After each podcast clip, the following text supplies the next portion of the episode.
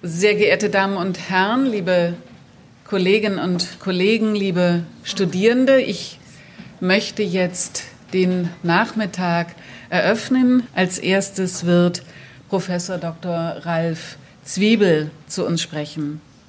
Herr Zwiebel ist Arzt für Neurologie und Psychiatrie und Psychoanalytiker der DPV und auch Lehranalytiker am Alexander Mitscherlich Institut in Kassel. Seit 1986 lehrte er als Professor für Sozialmedizin an der Fachhochschule Bielefeld Psychotherapie, Psychosomatik und Beratung und wurde dann Anfang 1998 auf die Professur für psychoanalytische Psychologie in Kassel berufen. 2007 wurde Herr Zwiebel emeritiert. Heute arbeitet er nach wie vor in eigener Praxis und seine Neugier, Kreativität und sein unermüdliches Erkenntnisinteresse machten ihn auch in jüngster Vergangenheit zum geschätzten Vortragsredner. Und darüber hinaus verdanken wir dieser Unruhe des Alters, wenn ich das so sagen darf, zahlreiche Publikationen. Herr Zwiebel hat unter anderem zur psychoanalytischen Behandlungstechnik, zur Fehlerkultur, zur Psychodynamik der Lebensmittel und in den letzten Jahren vor allem zur Schnittstelle von psychoanalytischer Haltung oder Psychoanalyse und Zen-Buddhismus publiziert und auch Lehrveranstaltungen an der Universität haben sich mit dieser Themenklammer be beschäftigt. Ihre Arbeit zum Schlaf des Analytikers, die Müdigkeitsreaktion in der Gegenübertragung, erschien 1992 und bestätigte bei Laien den Verdacht, dass wir genau dies tun. Wir würden unser Geld im Schlaf verdienen. Dass dem nicht so ist, verdanken wir dieses Buch, dass Sie da Korrekturen sozusagen angebracht haben. Diese kleine Arbeit, aber sehr inhaltsreiche, avancierte zum Klassiker in der psychoanalytischen Literatur und verhalf vor allem damals uns jungen Kandidaten unsere eher schamhaft erlebten Müdigkeitsanwandlungen äh, als Teil einer komplizierten Übertragungs- und Gegenübertragungsdynamik zu begreifen. Insofern an dieser Stelle nochmal herzlichen Dank. Ich war damals Jungkandidatin und äh, interessanterweise hat Herr Küchenhoff heute Morgen ja in seiner Fallvignette auf eine ähnliche Erfahrung in der Behandlung dieses beredten Mannes rekurriert. In ihrer jüngsten Publikation Was macht einen guten Psychoanalytiker aus? Sie haben immer ganz wunderbare Titel. Entwickeln Sie Essentials im Hinblick auf die Ausbildung, Persönlichkeit und Haltung des Psychoanalytikers, die ihn für seine Arbeit good enough werden lassen oder viel mehr werden lassen könnten. Dazu gehört aber auch die kontinuierliche und kritische Reflexion des eigenen Tuns und des eben damit verbundenen inhärenten Fehlerpotenzials. Wie ernst sie den Geist des Zweifels nehmen, zeigt das folgende Zitat von Herrn Zwiebel. Ich möchte meine Patienten der letzten 35 Jahre auf diesem Weg um Verzeihung bitten, wegen meiner Abwesenheiten und der Zeit, in denen es mir nicht möglich war, ein genügend guter Analytiker zu werden und zu bleiben. In Ihrem heutigen Vortrag nun mit dem Titel Einsicht und Erleuchtung, Psychoanalyse im Dialog mit dem Buddhismus, nehmen Sie uns mit auf Ihre ganz persönliche Suche, die ihre Quellen in einer basalen Unruhe hat, die zurückzuführen ist auf ein Grundstück, der äh, Grundstock, ja vielleicht auch Grundstück, auf dem es sozusagen entwickelt wurde. Ich will Ihnen nicht zu nahe treten, wo immer Sie es geschrieben haben mögen. Ähm, von, also die, der Grundstock der Unentschiedenheit von Wandel und Dauer, innen und außen, von Subjekt und Objekt, von Bewegen und Bewegtwerden, von Fülle und Leere, Erkenntnis und Täuschung, Transzendenz und Immanenz. Diese Suche führte sie in einen Zwischenbereich, der sich für sie im Dialog zwischen Psychoanalyse und Buddhismus eröffnete. Wir freuen uns sehr, dass Sie hier an die IPU gekommen sind und auf Ihren Vortrag, lieber Herr Zwiebel.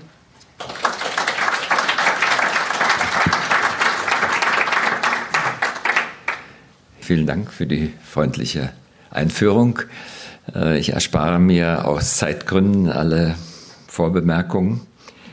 Es gibt mehr Gemeinsamkeiten zwischen Buddhismus und Psychoanalyse, als man üblicherweise auf den ersten Blick annimmt. Dazu zählt beispielsweise, dass man auch Nach jahrzehntelanger Beschäftigung mit diesen beiden transformativen Kulturen, wie ich sie mit dem Philosophen Rolf Elberfeld nennen möchte, immer wieder in Zweifel gerät, ob man die, deren Essenz wirklich erfasst hat oder ob das überhaupt möglich ist. Mir scheint, man verbleibt grundsätzlich in einem Spannungsverhältnis von Verstehen, Missverstehen und Nichtverstehen, immer in der Hoffnung, weitere und bessere Einsichten zu gewinnen. Sicherlich ist eine weitere Gemeinsamkeit, dass sich sowohl der Buddhismus als auch die Psychoanalyse im Laufe ihrer zeitlich ganz unterschiedlichen Entwicklung jeweils sehr weit ausdifferenziert haben, so dass man heute kaum von dem Buddhismus und der Psychoanalyse sprechen kann. Im Vergleich mit diesen eher oberflächlichen Gemeinsamkeiten erscheinen die Differenzen allerdings äh, deutlich zu überwiegen. Vor allem aus diesem Grund ist natürlich der immer wieder, ich habe den Versuch schon mehrfach gemacht, den Dialog zwischen Buddhismus und Psychoanalyse zu führen, äh, wirklich immer wieder ein Wagnis, auch heute. Ich will dies in dem heutigen Vortrag dennoch versuchen, erneut versuchen und werde meine Überlegung in drei Teilen oder drei Kapiteln vortragen. Im ersten Teil als Rahmung meines Themas einige allgemeine Bemerkungen zur Psychoanalyse und zum Buddhismus, vor allem Buddhismus. Im zweiten Teil möchte ich dann eher aus der Innenperspektive meine eigenen Erfahrungen mit der buddhistischen Praxis als Psychoanalytiker berichten. Und im abschließenden Teil werde ich dann spezieller auf das heutige Tagungsthema eingehen und die Frage der Suche nach dem, was fehlt, aus der buddhistischen und psychoanalytischen Perspektive besprechen. Also zum ersten Kapitel sozusagen. Psychoanalyse ist, wie die meisten von Ihnen wissen, eine Theorie und eine Praxis. Man könnte, wie erwähnt, von einer transformativen Psychologie sprechen. Dies kommt auch in Freuds Definition der Psychoanalyse zum Ausdruck. Psychoanalyse als Methode, äh, unbewusste Prozesse zu untersuchen, eine Behandlungsmethode seelischer Störungen und eine wissenschaftlich fundierte Psychologie.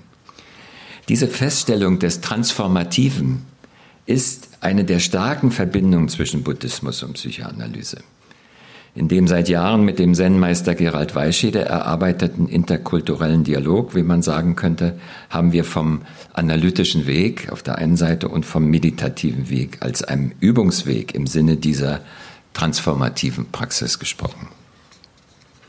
Auf dem analytischen Weg geht es sehr verdichtet formuliert natürlich um die Kultivierung von emotionaler Einsicht und Selbstreflexion auf dem Hintergrund der eigenen biografischen Entwicklung. Mit dem relativ bescheidenen Ziel, neurotisches Unglück in alltägliches Leid zu verwandeln, so hat das Freud beschrieben.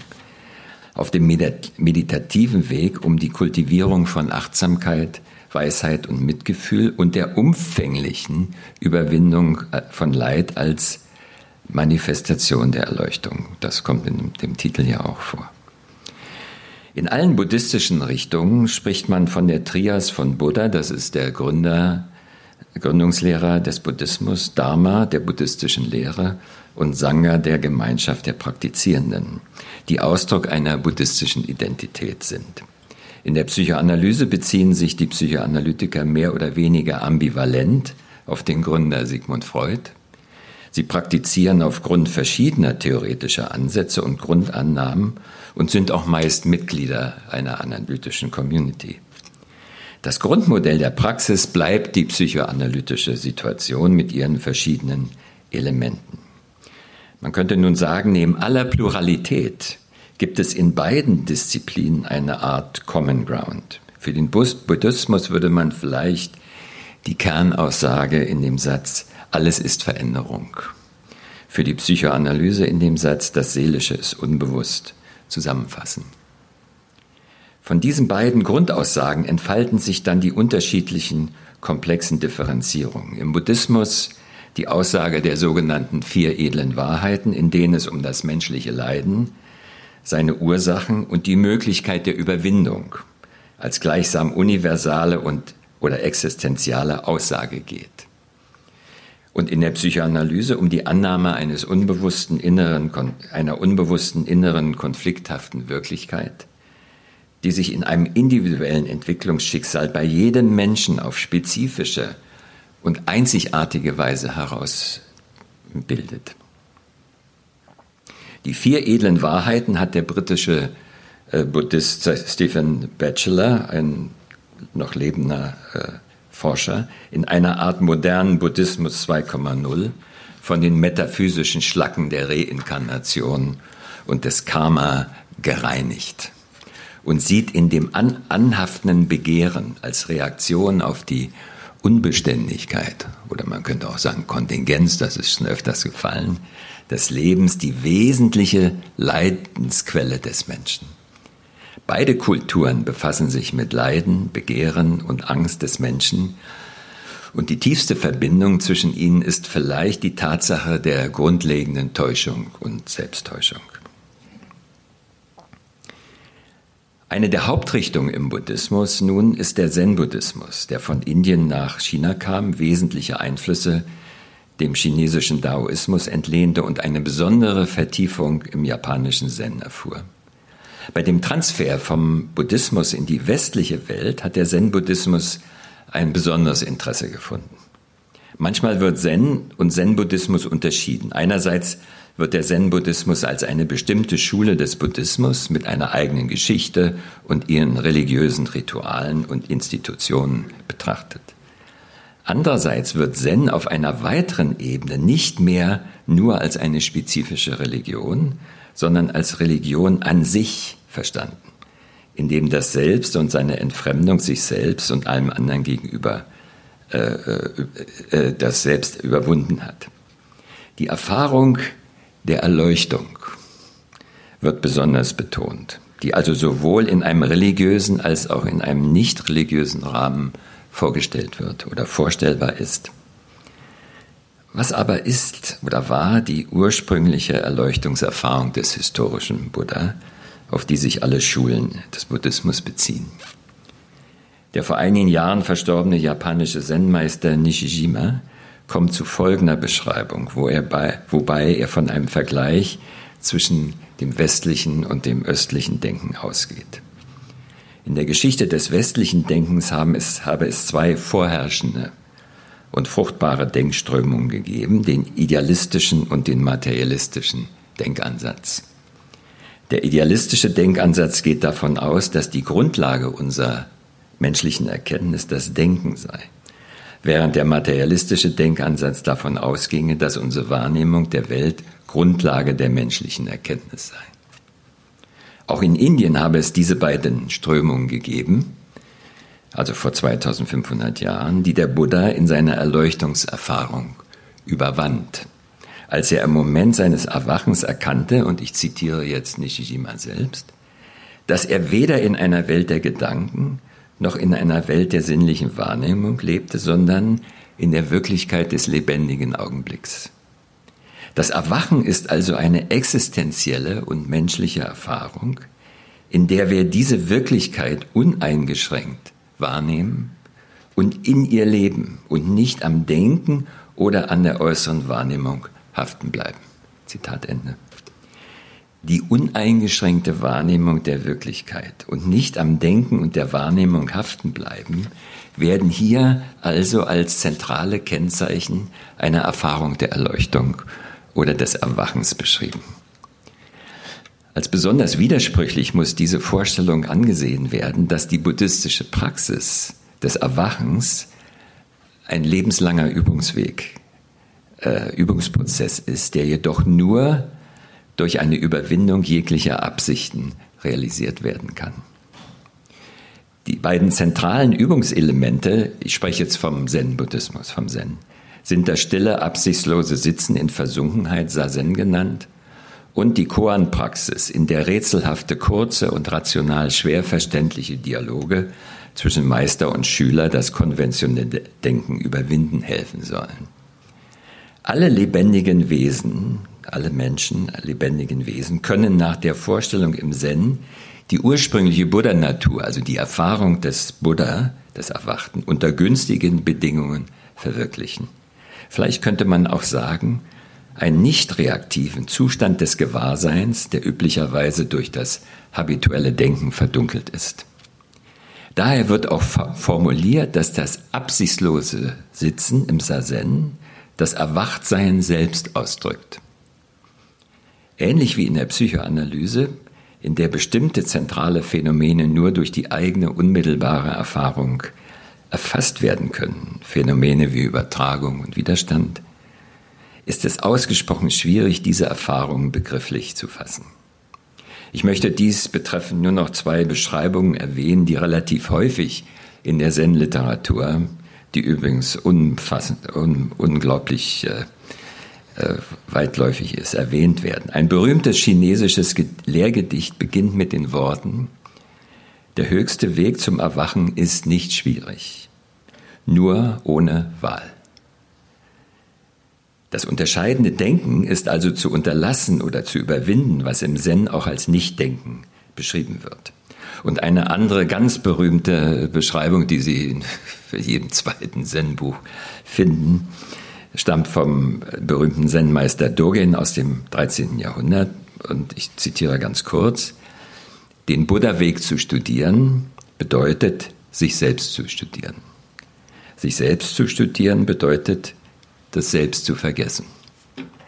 Das Selbst zu vergessen bedeutet, durch die Myriaden Dinge verwirklicht zu werden.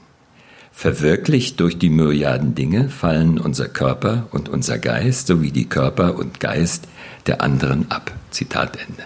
Ein Zitat, was Sie überall immer wieder lesen können.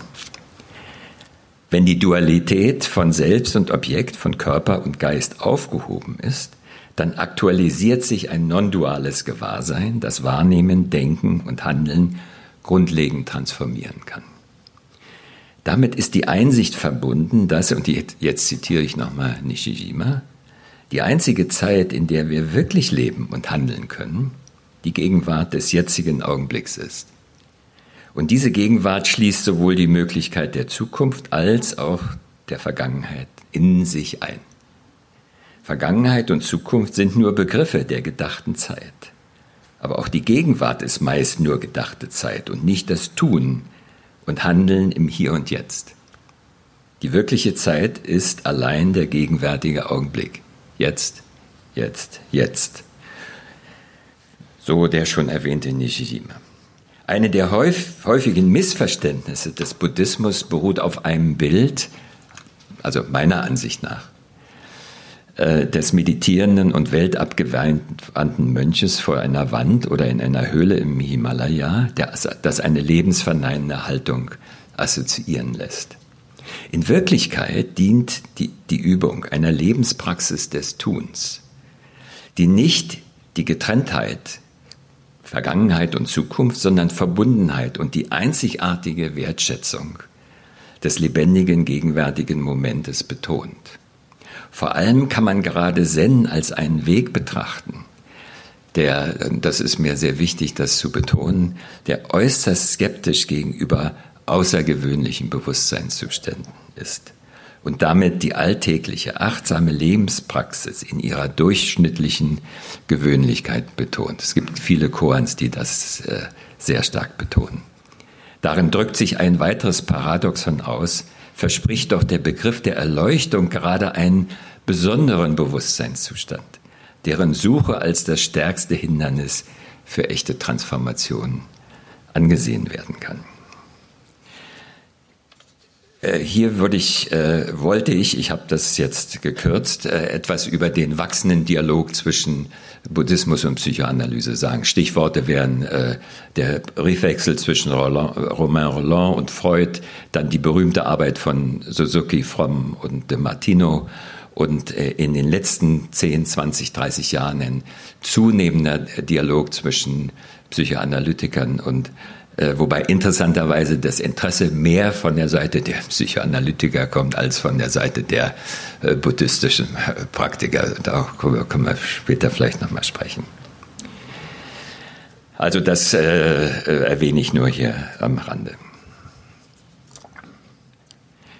Mir ist nicht ganz klar, wie anschaulich das bislang Gesagte für Sie ist. Lassen Sie mich daher, wenn auch in aller Kürze, einige meiner eigenen Erfahrungen schildern, in der Hoffnung, dass dies unsere Tagungsfrage etwas mehr beleuchten hilft.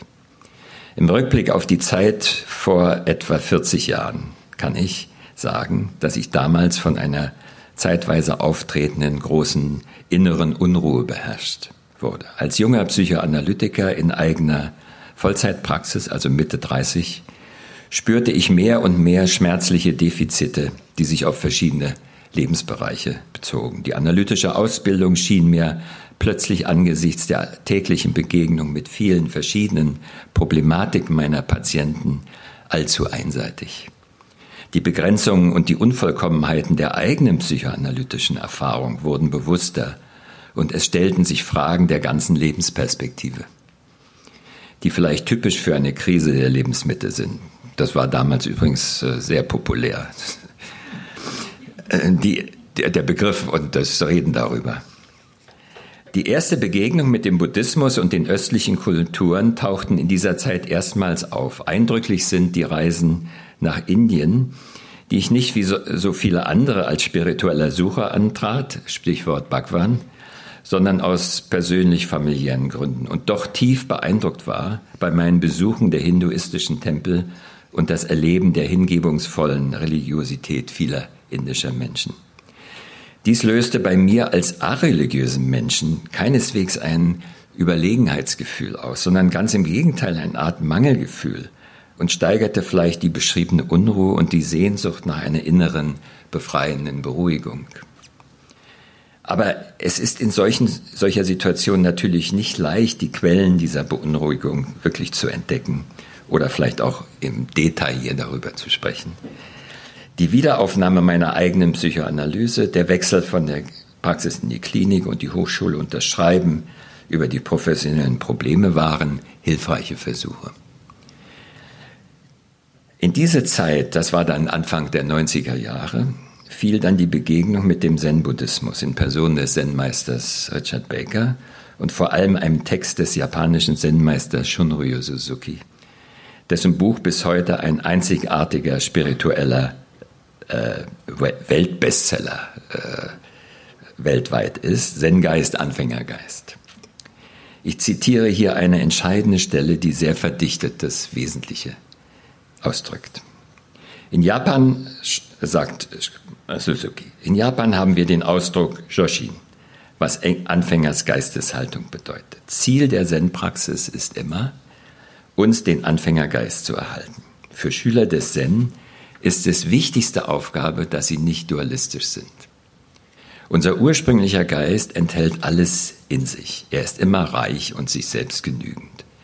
Des Anfängers Geist hat viele Möglichkeiten, die des Experten hat nur wenige.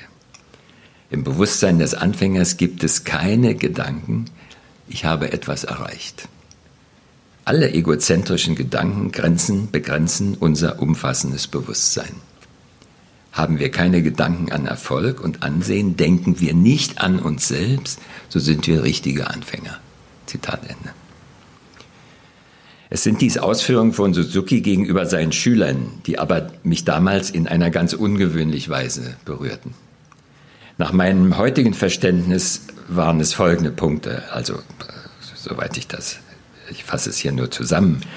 Zum einen verstand ich den Begriff des Anfängergeistes als Metapher für einen Zustand des Gewahrseins, der Ausdruck des gegenwärtigen Momentes ist und in dem das Mangelgefühl als Quelle der Unruhe gestillt werden kann. Weiterhin spürte ich sofort die Relevanz für die Praxis des Psychoanalytikers, der nach meinem Verständnis immer in diesem Spannungsfeld von Gegenwärtigkeit und Rekonstruktion des Vergangenen und Antizipation des Zukünftigen steht. Und schließlich sprachen diese Worte eine persönliche Erfahrung durchaus leidhafter Qualität an, die ich als eine Art innere Wand beschreiben würde. Also die Schwierigkeit, wirklich in der lebendigen Wirklichkeit anwesend zu sein. Man könnte auch sagen, ganz da zu sein und nicht in einem Zustand, den der französische Sinologe François Julien treffend als anwesend sind sie abwesend beschrieben hat.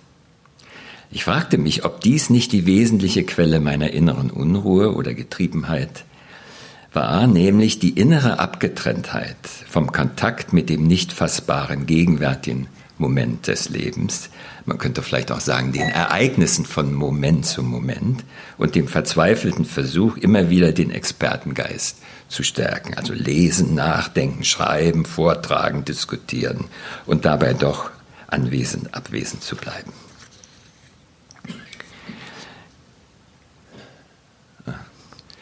Seit dieser Begegnung mit dem Text von Suzuki habe ich mich langsam dem buddhistischen Übungsweg an, angenähert, ohne in irgendeiner wesentlichen Weise meine psychoanalytische Identität als Praktiker und Lehrer in Frage zu stellen oder sogar aufzugeben. Buddhistische Praxis heißt in meinem speziellen Fall tägliche Meditation, Kontakt und Austausch mit einem Lehrer, Anschluss an eine buddhistische Gruppe, Teilnahme an intensiven Meditationstagen, Studium der kaum zu überblickenden buddhistischen Literatur und insbesondere die Beschäftigung mit den Verbindungen von Psychoanalyse und Buddhismus.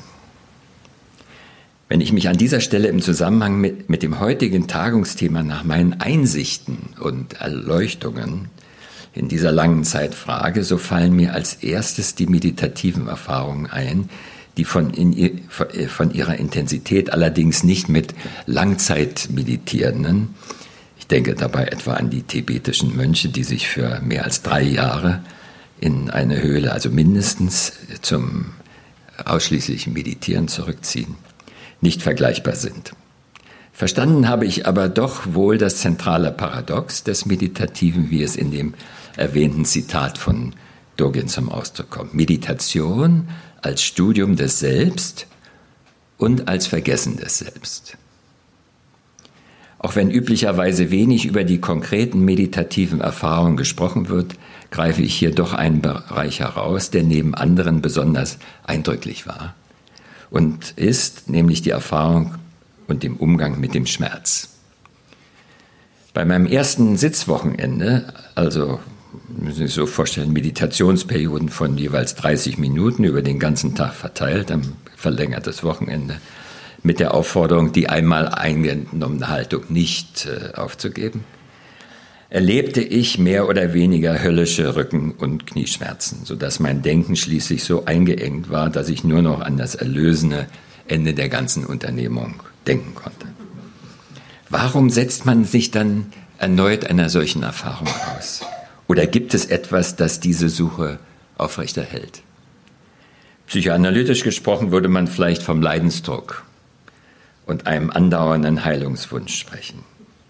Ich setzte also diese Praxis fort und erinnere mich jetzt an ein Session, das ist ein siebentägiges äh, intensives Retreat mit täglich fast zehn Stunden reiner Meditation, angefangen von morgens um fünf bis abends um neun oder zehn, bei dem ich nach einigen Tagen einen langen, heftigen Kampf mit diversen körperlichen und seelischen Beschwerden ausfocht. Knie- und Rückenschmerzen, aber auch verschiedene Ängste, und ich aber plötzlich erkannte, dass der Kampf gegen die Schmerzen, die aufkommende Wut, die gedankliche Flucht in die Zukunft, wann erlöst mich der Gong von dieser Qual, die eigentliche zentrale Quelle dieser Qual war. Es ist, als ob der biologisch bekannte Mechanismus von Kampf und Flucht aktiviert wird, weil das Überleben des Selbst tatsächlich auf dem Spiel steht. Denn die Schmerzen drohen einen erlebnismäßig wirklich umzubringen. So also hatte ich mir das Vergessen des Selbst, wie es Dogen formuliert, nicht vorgestellt. Ich realisierte aber trotz allem, dass das schmerzhafte Leiden irgendwie gemischt war. Einerseits der reale körperliche Schmerz, aber gleichzeitig auch etwas, das man als Reaktion auf die Schmerzen verstehen kann. Die Angst, die Scham, die Wut, das Anklammern, das Denken an das erlösende Ende, das nicht in meiner Macht steht und so weiter. Ich kann nicht mehr rekonstruieren, welche Rolle die eben formulierte Einsicht in diesem Moment spielte, aber ich erinnere mich, wie ich plötzlich in einen anderen Zustand geriet, in dem ich zwar die genannten Beschwerden immer noch empfand, aber nun in der Tat in einer beobachtenden Position ohne die zuvor erlebte Qual verbleiben konnte. Viele buddhistische Autoren beschreiben dies als einen Zustand äh, der Nichtreaktivität oder der reinen Beobachtung. eine Art Offenheit und Gewahrsein für alles, was von Moment zu Moment auftaucht. Man könnte auch von reiner gegenwärtiger Wahrnehmung sprechen, in der das Denken weitgehend suspendiert ist. Die Bezeichnung dieser Erfahrung etwa als Erleuchtung war und ist mir nicht wichtig, zumal auch diese Erfahrung wie alles andere vergänglich war und ist. Suzuki soll zu seinen, äh, äh, den Moment erlaube ich mir noch vom Text abzuweichen, soll zu seinen Schülern gesagt haben, ihr strebt immer nach der Erleuchtung, aber woher wisst ihr denn, ob euch das dann gefällt? Ja. äh, es bleibt aber die Erinnerung, dass es etwas Drittes oder ein Zwischen in diesem erwähnten Widerspruch von Selbsterforschung und Selbstvergessenheit geben kann. Und diese Erfahrung stärkte die Einsicht, die mir natürlich als psychoanalytische Einsicht auch vertraut war, dass die Vermeidung des Unbehagens, der Kampf dagegen, das Unbehagen in der Regel verstärkt oder sogar erst in der Intensität hervorbringt. Der Weg zur Einsicht und Selbsterkenntnis führt durch den Schmerz und das Leiden hindurch, nicht über das Vermeiden und Verleugnen. Und es wurde und wird auch die Widersprüchlichkeit des körperlichen Schmerzes deutlich. Fraglos fühlt man sich durch den Schmerz realer, wirklicher, in Kontakt mit der eigenen körperlichen Wirklichkeit. Also man könnte sagen, die innere Wand bröckelt auch. Aber gleichzeitig engt sich das Bewusstsein auch stark ein, fokussiert sich auf den Schmerz und blendet alles Übrige aus. Als Einwand ist natürlich zu berücksichtigen, dass die aktive Suche nach körperlichen Schmerzen libidinös besetzt werden und beispielsweise als Kompensation eines gestörten Selbsterlebens eingesetzt werden kann, sodass man als, sich als Meditierender auch dem Verdacht des Masochismus ausgesetzt sieht. Auch wenn dieser Verdacht zu beachten ist, so bleibt die Bedeutung der Schmerzerfahrung, glaube ich, wesentlich. Übrigens auch eine wichtige Verbindung zwischen Psychoanalyse und Buddhismus. Es ist daher vielleicht, hat daher vielleicht noch einen tieferen Grund, warum im Zen die Mönche und Praktizierenden im Sazen vor einer weißen Wand sitzen. Das Bild haben Sie vielleicht mal gesehen. Diese konkrete Wand könnte auch die innere Wand symbolisieren, von der ich gesprochen habe. Die innere Wand, die den Kontakt zur lebendigen Wirklichkeit des gegenwärtigen Moments einschränkt oder sogar verhindert. An dieser äußeren und gleichzeitig inneren Wand spielt sich dann das ganze affektive Drama aus Schmerz, Angst, Wut und Verzweiflung ab, das mit dem Loslassen als Ausdruck der Selbstzurücknahme verbunden ist. Das von außen betrachtet idyllische Sitzen in Stille erweist sich damit auch aus meiner eigenen Erfahrung als ein doch hoch emotionaler Prozess, der teilweise auch als bedrohlich empfunden wird. Nicht umsonst spricht man ja auch gerne vom Durchbruch, also beim äh, intensiven Meditieren. Es wundert mich daher übrigens nicht, dass viele zwar heute, gerade heute, sehr interessiert sind an der Meditation und äh, oft anfangen und aber nach einiger Zeit doch wieder abbrechen, weil sie ahnen oder schon erlebt haben, auf welch schwieriges Unterfangen sie sich da einlassen. Von Interesse noch in diesem Zusammenhang auch zwischen dem körperlichen und dem seelischen Schmerz zu unterscheiden. Die folgende Szene könnte auch wie ein modernes zen-buddhistisches Koan verstanden werden. Das habe hab ich selbst erlebt. Ich habe es ja ein bisschen jetzt verdichtet sozusagen. Der Schüler, also ich, spreche mit dem Zen-Meister über die schwer zu ertragenden Rückenschmerzen beim stundenlangen Sitzen und frage, was soll ich nur tun? Und der Meister antwortet, wandle deine Rückenschmerzen in seelischen Schmerz. Dies ist bis heute eine immer wieder auftauchende Frage. Welchen seelischen Schmerz meint er wohl? Oder lockt die Antwort den Schüler in eine ausweglose Falle des Denkens? Denn als Zen-Praktizierende sollen wir ja noch doch nicht dualistisch denken, wie Suzuki in dem erwähnten Zitat aus dem Anfängergeist sagt. In jedem Fall ist klar, dass die Antwort des Meisters nicht allein gedanklich zu lösen ist. Aber es gibt Versuche einer Antwort. Eine, ein Versuch könnte sein, sage nicht, ich habe Schmerzen, sondern es schmerzt. Es schmerzt. Eine weitere Antwort findet sich in der Richtung der begrifflichen Umkreisung der Frage, wäre beispielsweise Unbehagen eine umfassendere Beschreibung des Phänomens. weil dann auch die Möglichkeit der Angst vor den Schmerzen mit erfasst ist. Es kostet immer wieder Überwindung, sich in die meditative Situation zu begeben, als gäbe es auch eine latente Angst oder eben ein Unbehagen vor dieser Situation. Also wirklich einfach nur sich still hinzusetzen und eine halbe oder eine Stunde nichts zu tun. Nach meiner Erfahrung hängt diese Angst damit zusammen, dass man im Sazen, im stillen Sitzen, mit einer Situation konfrontiert wird, die unweigerlich auch neben dem körperlich erlebten Schmerzen mit seelischen Schmerz konfrontiert. Nämlich dem, was man auch als, was man auch Horror vacui nennt. Die Realisierung der eigenen Grund- und Haltlosigkeit, der Flüchtigkeit des gegenwärtigen Moments, der nicht fixierbar ist. Claudia Bozzaro hat, beschreibt dieses Phänomen in ihrem schönen Buch, wirklich sehr lesenswert, Das Leiden an der verrinnenden Zeit aus Freiburg, äh, in einem sehr treffenden Zitat des Psychiaters Thomas Fuchs, ich zitiere nochmal, der menschliche Geist sträubt sich gegen den Abstieg in die Zeit, er weicht aus vor der Gegenwart und springt ruhelos voraus in die Zukunft und zurück in die Vergangenheit. Der Mensch will sich befreien vom Hier und Jetzt, vom begrenzten sterblichen Leib und seiner Zeit. Er flieht vor dem Fluss des Lebens selbst, den er nicht kontrollieren kann und der ihn dem Tod entgegenträgt. Zitat Ende gibt viele andere vergleichbare Zitate. Dies ist also eine treffende Beschreibung der inneren Unruhe, von der ich eingangs gesprochen habe. Der Beschreibung von Julien, der Abwesenheit in der Anwesenheit, weil der Geist ruhelos ist und das Verharren im gegenwärtigen Moment nicht ertragen kann. Dies könnte einer der Gründe sein, warum sich der Meditierende an den unvermeidlich auftauchenden körperlichen Schmerz anklammert und anhaftet und damit erheblich verschlimmert. Wie, weil er eine Art Objektivierung der viel unerträglicheren Angst vor dem eigenen, vor der eigenen Nichtfassbarkeit oder Nichtigkeit oder Vergänglichkeit des eigenen Ich selbst darstellt. Oder es geht um die, anders formuliert, die Unbestimmtheit, die Uneindeutigkeit und vielleicht auch die Unverfügbarkeit, also um an Herrn Küchenhoff anzuschließen, des Schmerzes.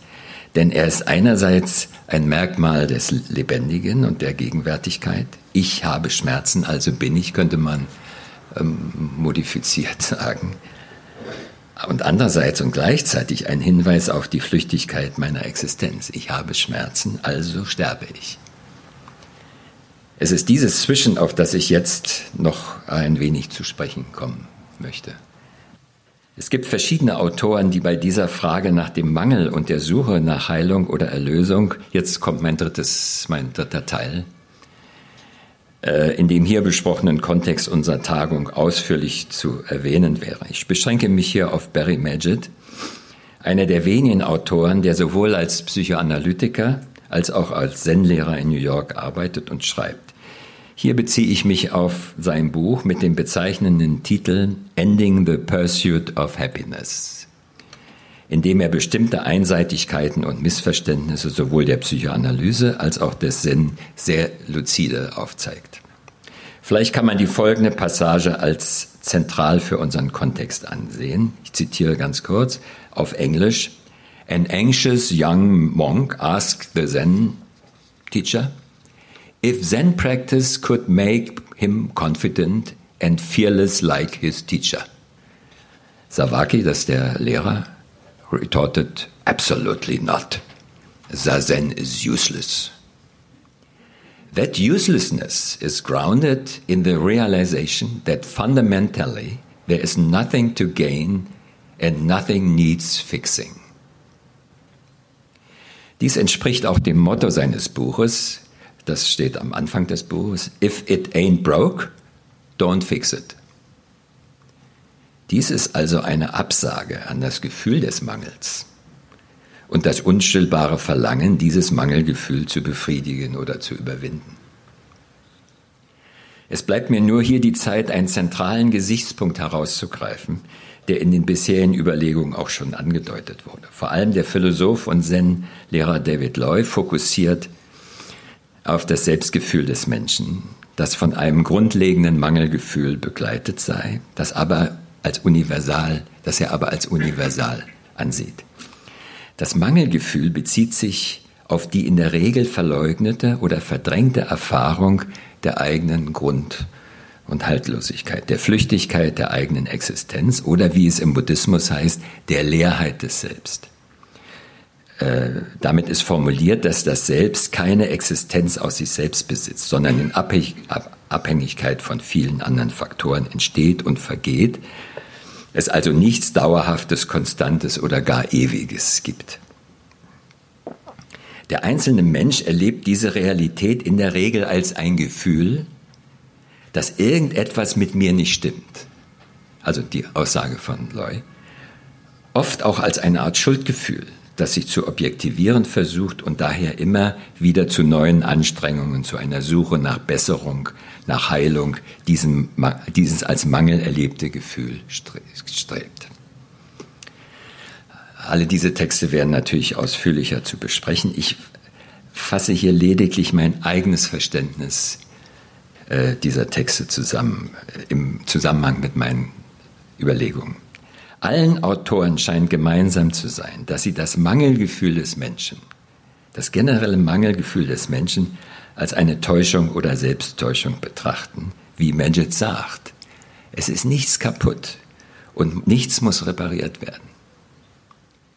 Geht man davon aus, dass das Erleben des Mangels eine Manifestation des Selbst ist, dann kann sich ein Verständnis dieser äh, doch offenbar kontraintuitiven Aussage nur über die Konzeptualisierung des Selbst oder des Selbstgefühls finden lassen.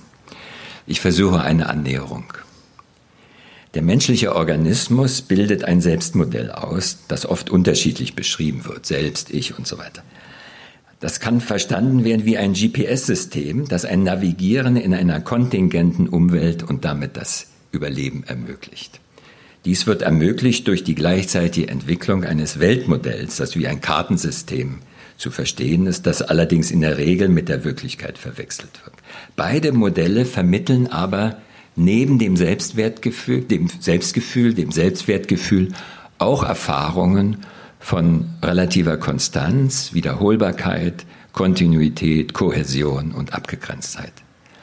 Es darf wohl kaum bestritten werden, dass die Qualität der Selbst- und Weltmodelle der Menschen höchst unterschiedlich entwickelt sind. Die klinischen Beschreibungen der Psychoanalyse mit ihren Begriffen wie Ich-Stärke, Angsttoleranz, Realitätsprüfung, Beziehungsfähigkeit, Empathie zeigen dies deutlich auf. Das oft als negativ erlebte Selbstmodell vieler Menschen drückt manchmal reale, manchmal auch nur imaginierte Mängel dieses Selbsterlebens aus. Menschen kommen in Therapie oder Psychoanalyse, wenn ihre Kompensation dieses mangelhaften Selbsterlebens gescheitert sind.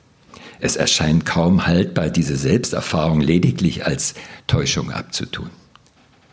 Aber vielleicht findet sich eine Auflösung dieses Widerspruchs, wenn man eine Unterscheidung zu Hilfe nimmt, ähm, die ich bei Alice Holzei-Kunst, das ist eine Schweizer Daseinsanalytikerin, in ihrem Buch über Daseinsanalyse gefunden habe. Sie beschreibt daran die bei Heidegger genauer beschriebene Unterscheidung von ontisch und ontologisch. Das tut mir leid, ich bin kein Heidegger-Experte, aber ich habe es verstanden, dann können Sie es auch verstehen. Ähm, also, äh, äh, wo war ich denn gerade? also, dass nämlich äh, im Konkreten, das heißt im ontischen Verstehen irgendeines Sachverhaltes, das Wissen um das eigene Sein oder Selbst ontologisch immanent oder als Hintergrundwissen eingeschlossen ist, wenn auch in der Regel unbemerkt. Der von Heidegger sogenannte vorontologische Einschluss zeige sich etwa darin, dass der, dass der tägliche Hunger, also wenn wir Hunger haben, das ist ontisch, auf die grundlegende Leiblichkeit ontologisch des Menschen oder das Zeiterleben wie der Zeitdruck oder die Pünktlichkeit ontisch auf die Zeitlichkeit und Endlichkeit ontologisch verweist. In diesem Sinne könnte man sagen, dass die, die Psychoanalyse bezogen auf das Selbst vor allem auf die ontische Dimension bezieht. Die historische Entwicklung des Selbstmodells in der Kindheit, die Rolle der konkreten Beziehungserfahrungen, der Erfahrung von Traumatisierung und so weiter. und dass der Buddhismus auf das Selbstmodell in einer ontologischen Dimension bezogen ist. Die Dauerhaftigkeit, Festigkeit, Substantialität, Autonomie, Isolierung etc. ist danach eine Täuschung, weil sich das Selbstmodell auf dieser ontologischen Ebene von Moment zu Moment im Austausch mit der Umwelt bildet und auch wieder vergeht. Da der Mensch selbst im Kern, könnte man sagen, reine Zeitlichkeit ist. Es gibt absolut keinen festen, dauerhaften Grund oder Halt der Existenz. Das Selbstmodell täuscht in diesem Verständnis eine Festigkeit, Dauerhaftigkeit und Zeitlosigkeit vor, die der Wirklichkeit nicht entspricht. Mit der Betonung des gegenwärtigen Momentes und damit des Verbindens mit dem permanenten Wandel von Moment zu Moment erweist sich das Mangelgefühl auf dieser ontologischen Ebene ebenfalls als Täuschung. Denn auf dieser ontologischen Ebene des Moments ist alles vollständig. Es ist also die Sehnsucht nach einem Halt, nach Dauer und Festigkeit, die als Antwort der Seele auf die so schmerzliche und schwer erträgliche Konfrontation mit dem Nichts oder der Flüchtigkeit des Daseins oder Leerheit zu verstehen ist. Ich habe da lange dran gearbeitet, also glauben Sie nicht, wenn das ist vielleicht nicht so Vielleicht stimmt es auch alles nicht, aber, aber äh, im Moment überzeugt es mich ziemlich. Man kann sich aber leicht vorstellen, wie sich diese hier beschriebenen Ebenen vermischen oder es auch zur Verwechslung kommt. Loy führt dies am Beispiel des äh, Schuldgefühls näher aus. Danach gibt es gleichsam ein ontologisches Schuldgefühl, das sich auf das Mangelgefühl des Selbst bezieht als sei man selbst für die Unbeständigkeit und Flüchtigkeit der eigenen Existenz schuldhaft verantwortlich. Also wenn man sich nur anstrengen würde, könnte man das überwinden. Die vielen Suchbewegungen, die man äh, auch als Kompensation beschreiben kann und die der Mensch in seiner Kindheit, in der Entwicklung von den Eltern und der Umwelt lernt, zum Beispiel die, die Suche nach Erfolg, Ruhm, Geld, Schönheit, Sexualität, können den angenommenen basalen Defekt nicht heilen. Denn dieser Defekt liegt ja gar nicht vor, sondern ist Ausdruck der Conditio Humana. Im Buddhismus spricht man in diesem Zusammenhang auch von Istheit oder Soheit. In der Daseinsanalyse spricht man in Anlehnung an Heidegger vom ontosch-ontologischen Urkonflikt. Auch ein ganz schöner Begriff, wie ich finde, indem man davon ausgeht, dass die durchschnittliche alltägliche Lebensführung auf einer steten Ausblendung eines latenten philosophischen Grundwissens beruht, dessen Aktualisierung für die Bewältigung des konkreten Alltags nicht nur überflüssig, sondern auch störend werden kann. Was aber zum Zweck eines gut funktionierenden Alltags ausgeblendet wird, ist trotzdem wahr. vielleicht würde Julien an dieser Stelle von einem Grundstock der Unbestimmtheit sprechen in dem das Ontische und Ontologische noch nicht entschieden sind, wie sie in Erscheinung treten. Also eher ontisch konkret oder ontologisch universal, sodass von einem Zwischen zu sprechen wäre, in dem beide Möglichkeiten als Potentialität offen gehalten werden. Daher könnte man, das ist jetzt etwas sehr gewagt, ich hoffe, dass wir das diskutieren können, könnte man vielleicht von der Psychoanalyse als kleiner Therapie und dem Buddhismus als großer Therapie sprechen. Das mangelhafte Selbsterleben des Patienten wird konkret in seiner persönlichen Geschichte genauer untersucht und das Ziel wäre nach Freuds Formulierung, wo es war, soll ich werden. Sehr verdichtet. Man spricht von einer Stärkung des Ich selbst. Im Zen dagegen wird das Ich selbst dekonstruiert und in seiner Leerheit studiert. Aber es ist die Frage, ob diese so scheinbar klaren Zuordnungen wirklich treffend sind. Auch in der Psychoanalyse tauchen bei entsprechender philosophischer Hellhörigkeit die ontologischen Fragen auf. Und im Zen wird in der Betonung des Alltags das konkret Ontische nicht nur beachtet, sondern gleichsam aus beiden Perspektiven in der Spannung gehalten. Geht man von dem Grundstock der Unbestimmtheit aus, dann erweist sich jeder Moment des Lebens als ein Zwischen, aus dem sich einmal mehr das Konkrete und ein anderes Mal das allgemein Universale, die Conditio Humana, konstellieren, ohne dass aber beide Dimensionen völlig verdrängt und in Vergessenheit geraten. Es hängt dann von der jeweilig gegebenen Situation, ob, ob man sich mehr der Konstruktion des Ich selbst zuneigt oder mehr seiner Dekonstruktion. Wenn ich in diesem Zusammenhang noch einmal auf die erwähnten Schmerzen bei der Meditation zu sprechen komme, wenn Sie von einem Grundstock der Unentschiedenheit ausgehen, dann haben Sie eine ontische und eine ontologische Dimension. Zum einen sind es die eigenen konkreten Erfahrungen mit dem Körper, den Schmerzen, den Beziehungserfahrungen, aber auch der psychosomatischen Verfassung. Also organische Besonderheiten oder so, also wie die Knie gebaut sind zum Beispiel oder wie alt man ist, also ob man mit äh, 75 unbedingt noch äh, zehn Stunden an der Wand sitzen muss. Auf der anderen Seite ist es die Erfahrung der Leiblichkeit, und vor allem der ontologischen Fragilität und Endlichkeit des Körpers als Zeichen des unvermeidlichen Todes, der mit entsprechenden affektiven Reaktionen verbunden ist. Daher werden das Studium des Schmerzes und die Auseinandersetzung damit zu einem so wertvollen Moment, weil dies immer den Zwischenraum eröffnet, in dem wir Menschen existieren. Und, be und äh, betrachtet man aus dieser Sicht den Alltag, in dem wir ja die meiste Zeit leben, dann befinden wir uns immer in einem Gemisch, also in einem Zwischen von Momenten des Unbehagens, der Unruhe und Momenten der Ruhe und Vollkommenheit.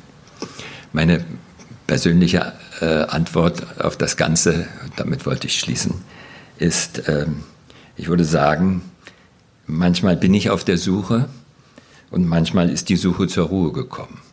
Und das ist eine Variation dieses wunderbaren kurzen Satzes von Paul Valéry, äh, Variation zu Descartes. Manchmal denke ich, manchmal bin ich. Vielen Dank.